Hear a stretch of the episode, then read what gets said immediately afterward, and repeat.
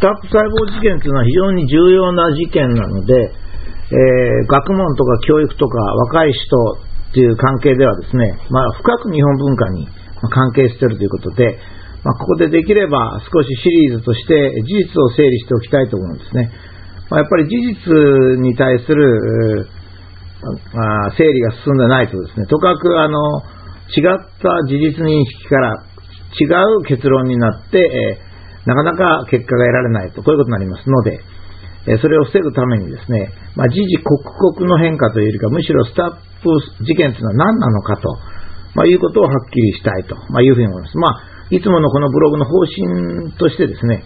えー、左にも右にも寄らないというか、えー、できるだけ自分としては これが事実なんだと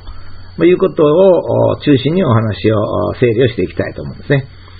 この事件はかなり昔からその元はあるんですが、えー、まあ、とりあえず取り上げるとしたらですね、2014年の4月現在ですね、現在から遡ること約1年3ヶ月前 つまり2013年の正月から始まることとなります。えー、少しの推定を入れながらですね、まあこういうのが事実だろうと思って整理をしておきますが、正月明けから利権の再生、発生再生総合研究センター、ちょっと名前が長いのでこれからは発生センターと言いますが、この首脳部は重要な決定をしようとしてたと思います。え、それはつまりですね、数ヶ月先、できれば3月か4月頃までに、スタップ細胞についての利権の特許とですね、それからネイチャーに掲載掲載されるような素晴らしい論文を出すことを、まあ、決めたと思うんですね。えー、まあ、あの、木を見て森を見ずという言葉がありますが、えー、またさらにこれを詳細に説明することができますが、まあ、一応、最初はですね、物事の本質に迫るために、あまり細かいことを避けながら進みたいと思います。えー、いずれにしても国国際特許と論文を出すわけですが、どちらも1年から2年ほどの間に公開されます。ですので、ほぼ同時期に出さなければいけないと。ベストは同時期ですね。えー、つまり特許はお金だけの問題。論文は名誉の問題ということになりますから、お金と名誉の2つが必要な利権としては、まあ、どうしても2つを同時に出さなきゃいけないということになります。まあ、私のような学者は論文だけ出すわけですが、まあ、そこのところは利権が違うわけですね。ま、会社ですと特許だけであります。えー、しかし特許の方はですね、えー、権利を持つのは組織でありまして、発明者が記載されますが、それは二の次ですね。で、論文はその逆で名誉を受けるのは個人でありまして、まあ、組織が二の次になります。この矛盾といいますか違いがあります。それから特許っていうのは自然科学と、自然科学発明ですね。えそれから社会の法律的な権利という非常に離れたものを結びつけなきゃいけませんので、多分ですね、実験担当者、これは多分大方さんだったでしょう。それから上司、ま、これは普通だったら笹江さんだったでしょう。それから利権の弁理士っていうのがいるんですね。えー、特許専門の人。この人が普通は執筆をします。えー、で、共同して行って、利権の知的所有権の部署。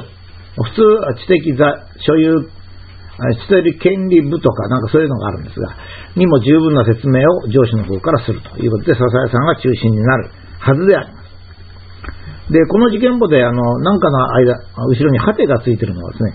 普通の考えならそう考えられるが、公式の発表がないと。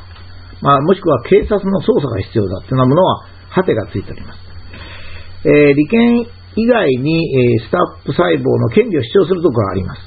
論文だったら別に、えー、OK で言えば終わりなんですけども、え、そうはいきません。ということで、アメリカのハーバード大学の提携機関であります、ブリガム女性病院、ブリガムウーメンズホスピタルっていうんですけど、それとですね、日本の東京女子医大が関係しておりますので、それとの合意も必要だということで、まあ、これは、え利権ぐるみといいますか、え、どんな時でもそうですが、え、ちゃんと上司の許可を得ながら、関係先との権利調整を行うと、まあ、いうことをしなきゃいけません。で、これの特許を作るときには、利権のデータについて、小保方さんを中心とした実験チームが出す、出したと思うんですよね。それを上司と弁護士が、小保方さんから説明を受けて、弁護士が特許の第一案を出してくるんですね。弁護士が代筆しますから。それを利権の発生センターで検討して、それと合わせて、例えば、ブリガム女性病院とか東京女子医大に送って、そこの知財部、え、知的財産部が検討をするという、そういうプロセスを経たと思います。これは普通にそういうプロセスを経ますかね。えー、弁理士が代筆してですね、あの、弁理士が代筆しますから、これは多分本人が書いたんでないと思います。えー、現場は早速作業に入ります。入りますと、まず弁理士がですね、東京の弁理士がおそらく、えー、大阪の発生センターに来て、えー、おぼかたさんの実験室を見て、データを見て、打ち合わせを行い、一方、知的財産部の本部の方はアメリカとか女子医大と、えー、貢献割合を決めなきゃいけないで。これが特許は大変なんですね。どのくらいの比率で特許が成立したときにメリットを取るかと、まあ、いうことを決めていくと。お金の取り分なんかも決めていきます。ですから、特許を出すのはお金の取り分なんかも決めますからね。ですから、これは現場というかむしろ知財部がですね、中心となってやるということになりますね。で、特許の方がどんどんどんどんそうやって動く、組織で動くわけですが、そうしますと、おぼかたさんとか上司、それからそこで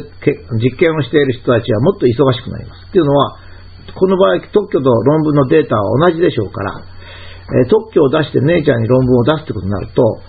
どういう構成でいこうかとか、それから英文をどう作成するかとか、写真とか図表の整備をどうするかということで、まあ、これは現場チームがま担当して進んできたと。これが大体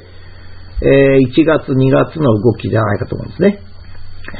で、運命の論文、今度も問題になっている論文っていうのは、実際には我々の目には2014年に、の4年の1月の末に、えー、小保方さんが記者会見したことによって知ったんですが、実際に出されているのはちょうど1年ぐらい前の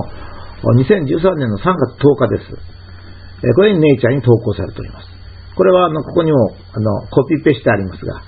えー、論文の表紙には、3月、2013年3月10日にレシーブと、つまり受け取りましたというネイチャー側のことが記憶されております。これは全ての論文がこういう形式ですね。つまり論文の原稿が3月10日に、去年の3月10日にオボカツさんからネイチャーに送られ、ネイチャーの担当者がそれを確認したということがわかりますね。論文のはそうです。で、続いて約1ヶ月後の4月24日、連休前ですね、去年の連休前に特許が出願されます。これで一応正月ぐらいから3ヶ月間、利権や関係機関の多くの人が努力した特許とスタッフ細胞に関する特許と論文というのが提出が終わって、おそらく発生センター長とかですね、こういう時は、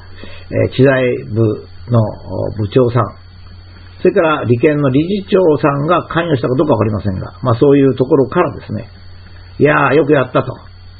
えー、工業所有権も申請し、え、論文も出してよかったねというねぎらいの言葉があるのが普通です。もちろん、利権はもう少し冷たい組織で全然ないということもありえますけどね。まあ普通ですね。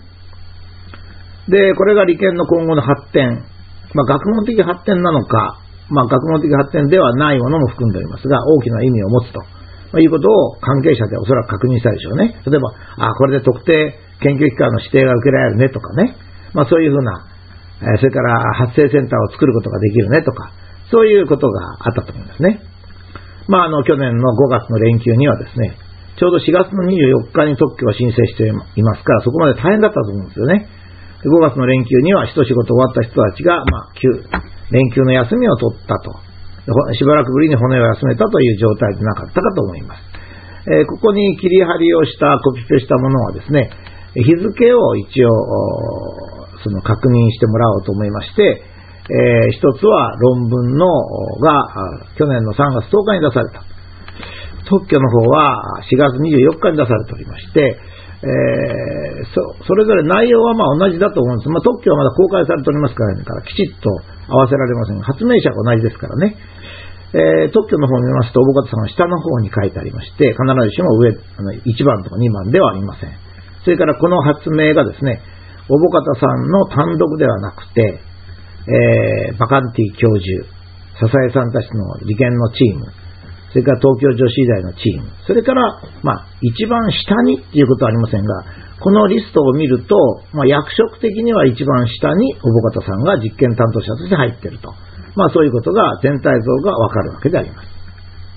私は今度のことで利権が特許のことに全く触れないということに非常に不信感を持っておりまして、なぜかと言いますと、私たちは繰り返し、スタップ細胞は本当にできているんですかというような質問をしてて、みんながそう思ってるわけですが、